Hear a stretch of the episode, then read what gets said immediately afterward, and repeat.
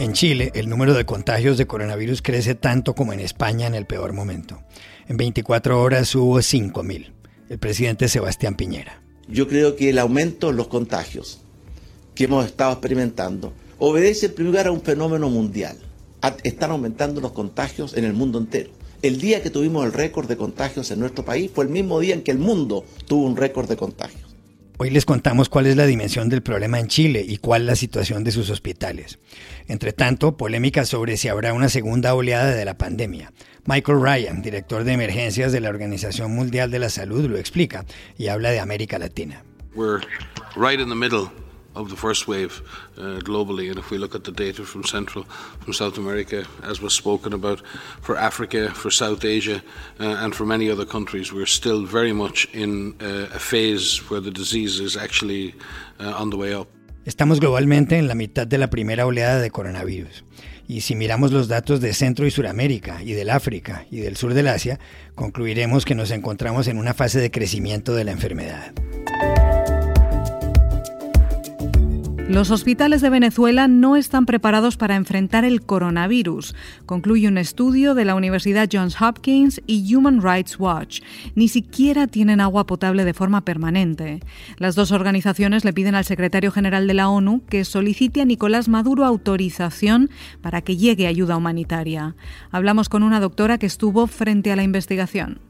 Protestas en Hong Kong luego de que China anunciara un proyecto de ley de seguridad nacional que castiga los brotes secesionistas en esa ex colonia británica y otras conductas. Estados Unidos dice que está mirando atentamente lo que pasa. ¿Qué hay detrás de todo esto? Hola, bienvenidos a El Washington Post. Soy Juan Carlos Iragorri, desde Bogotá. Soy Dori Toribio, desde Washington, D.C. Soy Jorge Espinosa, desde Cajicá, al norte de Bogotá. Es martes 26 de mayo y esto es todo lo que usted debería saber hoy.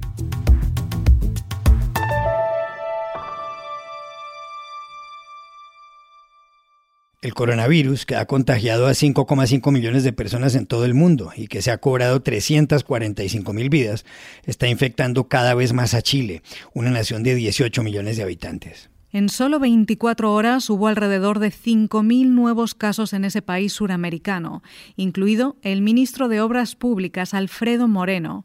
El incremento en el número de personas infectadas es similar al de España en el pico más alto de la enfermedad, afirma Bloomberg.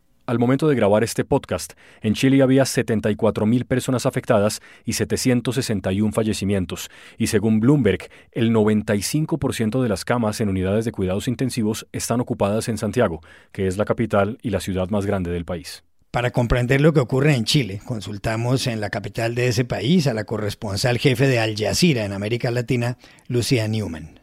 La situación sanitaria aquí en Chile indudablemente es muy preocupante, muy, muy seria. Los hospitales en la capital Santiago, donde vive casi un tercio de la población del país, están casi, casi llenos.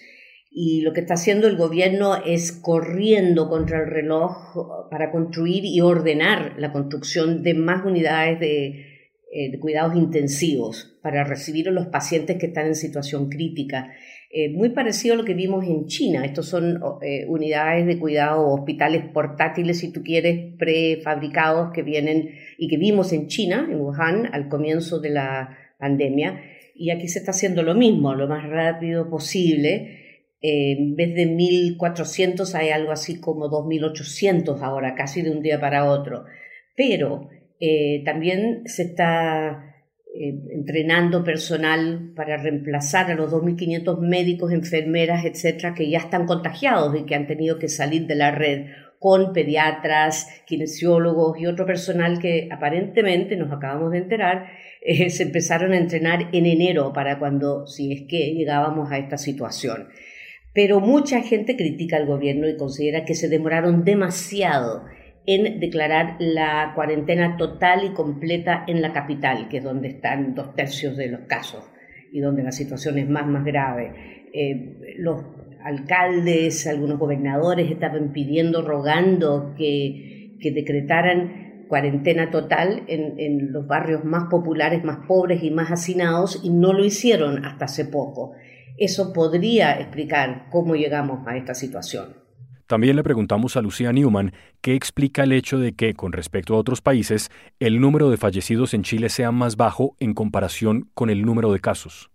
¿Por qué la tasa de letalidad en Chile es más baja que, por ejemplo, en Perú, que tiene un número similar de casos? Creo que eso se explica porque la cantidad de testeos que se hace aquí es infinitamente más alta de lo que se hace en cualquier otro país de América Latina. Aquí se están haciendo en este momento cerca de 20.000 exámenes PCR por día y en realidad se empezó a hacer desde un comienzo. Eso te da a entender cuál es la cantidad de enfermos confirmados, lo cual no significa que no hayan otros que, no, que andan asintomáticos o que no han sido testeados, pero es un universo mucho más certero de, de cuál es el grado de, infectados. En cambio, en los países vecinos se testea muy poquito. En Argentina, en Perú han empezado a hacerlo mucho más también, pero en general en América Latina no han tenido o la capacidad o, el interés por concentrarse en ese aspecto. Lo otro sería, me parece que el país se empezó a preparar con tiempo en cuanto a equipos o hacer contratos para conseguirse respiradores, tiene una espalda económica un poco más fuerte que otros países también, porque todas, todas estas, estas máquinas para salvar vidas son carísimas. Entonces, si juntas todo eso, más el hecho de que se han unido se ha hecho una red del sistema público de salud con la red privada, ahora es una sola, lo cual significa que los pacientes pueden entrar a, cuidados intensivos mucho más rápido quizás que en otros países donde la lista de espera eh, a veces lleva a que la gente se muera mientras están esperando entrar a, a tener acceso, digamos, a un respirador o a veces ni siquiera lo tienen. Por otra parte, Dori, hay confusión sobre las declaraciones de funcionarios de la Organización Mundial de la Salud, en alusión a si estamos en el primer brote de coronavirus, en el segundo o en otro pico de la primera oleada. ¿Qué es en realidad lo que está pasando? Juan Carlos, el organismo internacional ha lanzado diferentes mensajes a los países que han empezado ya a levantar las restricciones. El director regional para Europa, Hans Kluge, ha advertido sobre una segunda ola mortal de coronavirus allí en invierno, porque aunque los casos están cayendo en Italia, Francia o España, la pandemia no ha terminado y el epicentro ha pasado al este, a Ucrania o Rusia. Así lo aseguró en una entrevista en el diario británico de Telegraph, añadiendo que este es un momento de preparación, no de celebración. Una advertencia similar lanzó el director de emergencias de la Organización Mundial de la Salud, Michael Ryan. Les preocupa no solo la posibilidad de una nueva oleada que podría ser una realidad en muchos países dentro de algunos meses, dijo, sino que haya un segundo pico ahora, dentro de la primera. we cannot make assumptions that just because the disease is on the way down now, that it's on, a, it's on, it's going to keep going down, and then we're going to get a number of months to get ready for a second wave. We may get a second peak in this wave. This happened during pandemics in the past. It certainly happened in the pandemic uh, of 1919 and the Spanish flu. No podemos dar por hecho que porque la enfermedad esté cayendo ahora vaya a seguir haciéndolo y que tengamos meses para prepararnos ante una segunda ola. Podríamos tener un segundo pico en esta, alertó Ryan, recordando lo que ocurrió en 1918 con la gripe española. Y desde España llega un tono algo más optimista.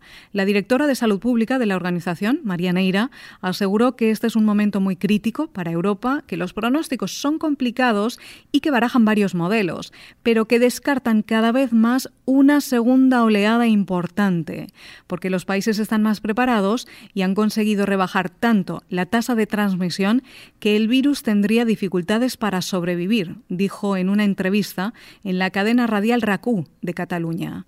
Hay que ser muy prudentes, añadió, y seguir vigilantes para aprender a convivir con las enfermedades infecciosas.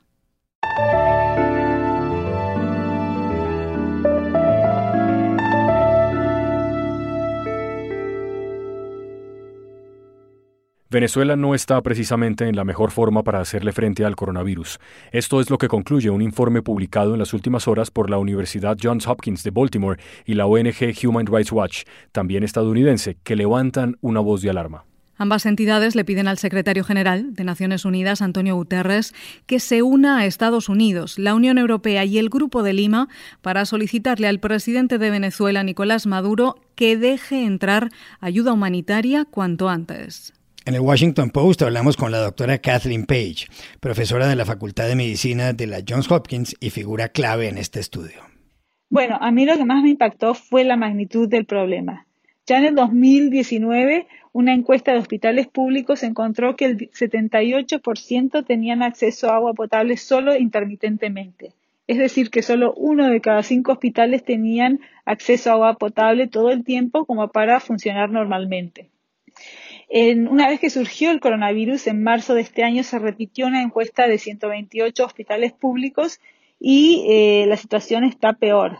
en 32% de los hospitales no hay acceso a agua potable y en 64% hay acceso solo intermitentemente.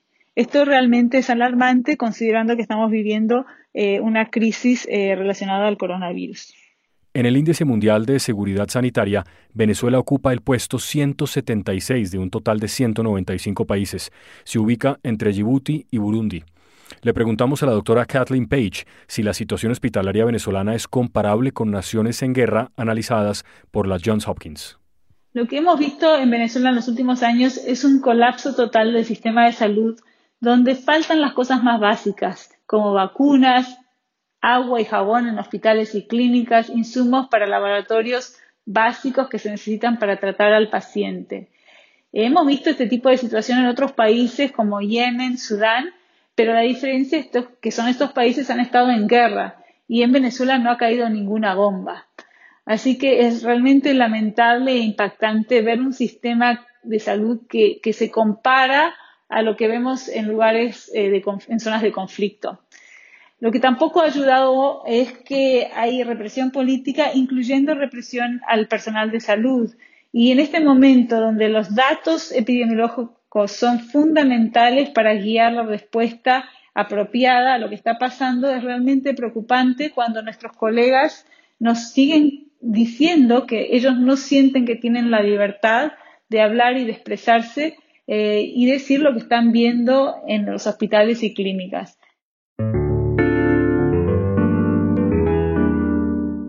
El arresto de más de 100 personas en manifestaciones callejeras, el uso de gases lacrimógenos y los chorros de agua a presión desde vehículos policiales han vuelto a centrar la atención en Hong Kong.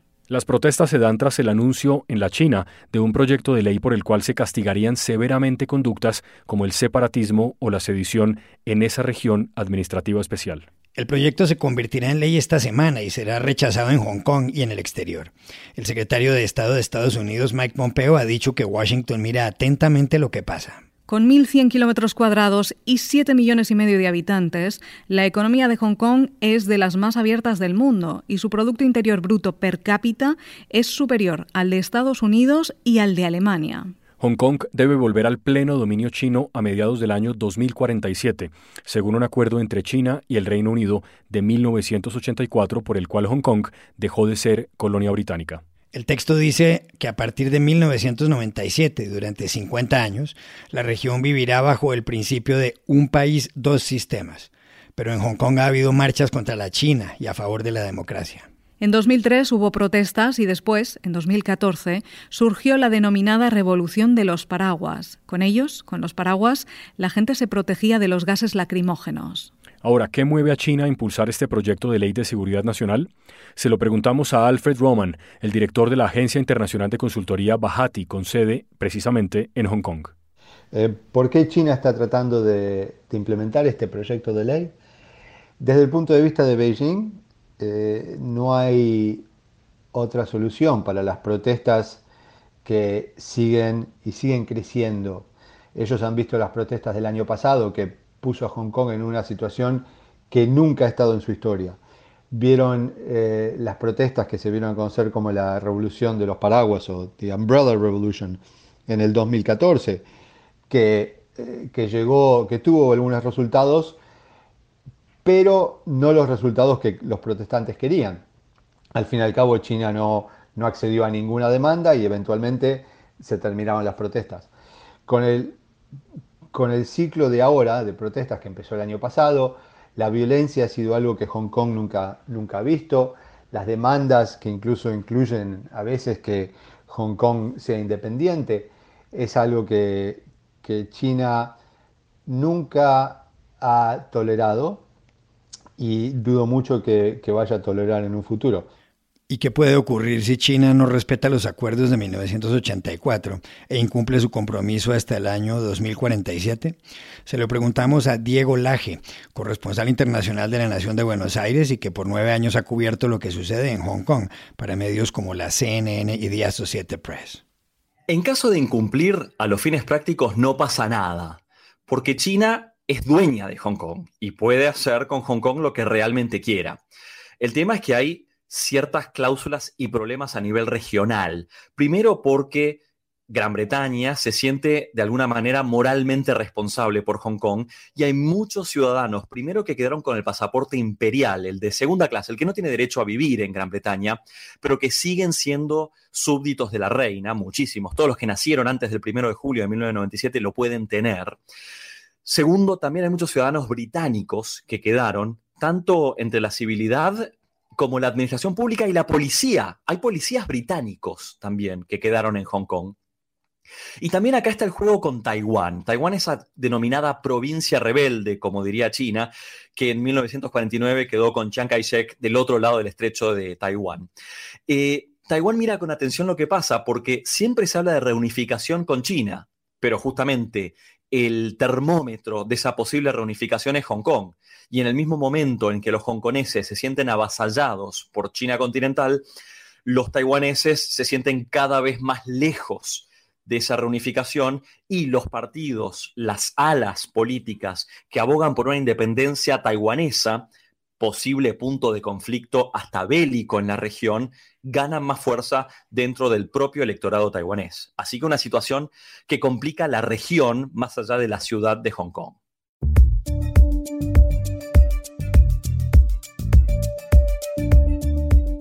Estas son otras cosas que usted también debería saber hoy.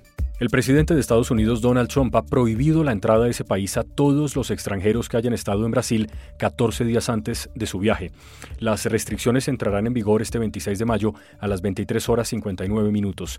La Casa Blanca asegura que la decisión se debe al reciente aumento de casos en Brasil, que es ya el segundo país del mundo con más personas infectadas, por delante de Rusia y el Reino Unido, y que se ha convertido ya en uno de los epicentros de la pandemia del coronavirus, según la Organización Mundial de la Salud. El gobierno de Alemania ha anunciado que rescatará de la crisis a la aerolínea Lufthansa mediante una inyección de 9.000 millones de euros. De esta forma, el Ejecutivo germano adquirirá el 20% de la compañía y se convertirá en el mayor accionista. Lufthansa es la tercera línea aérea con ingresos anuales más altos del mundo, detrás de las estadounidenses Delta y American, y la primera en número de empleados, 135.000. La primera ministra de Nueva Zelanda, Jacinda Ardern, ha vuelto a copar los titulares. Entrevistada en vivo para la televisión por el periodista Ryan Bridge, la dirigente política de 39 años mantuvo la calma cuando se produjo un sismo de 5,6 grados en la escala de Richter. Ella dijo, hay una sacudida bastante decente aquí, y si ves que las cosas se mueven detrás de mí, es porque la colmena se mueve más que otros sitios. Se estaba refiriendo al edificio principal del Parlamento de Nueva Zelanda. Quite a decent shake here, but um, if you see things moving behind me, the beehive moves a little more than most. uh, yep, no, it's, it's just stopped. Nueva Zelanda está situada justo sobre el Anillo de Fuego, un cinturón de 40.000 kilómetros de longitud conformado por más de 450 volcanes que rodean buena parte del Océano Pacífico. Y aquí termina el episodio de hoy de El Washington Post, el guapo. Por favor, cuídense. Y pueden suscribirse a nuestro podcast en nuestro sitio web, elwashingtonpost.com, seguirnos en nuestra cuenta de Twitter, arroba y también nos encontrarán en Facebook, buscando el Post Podcast. Chao, chao. Hasta la próxima.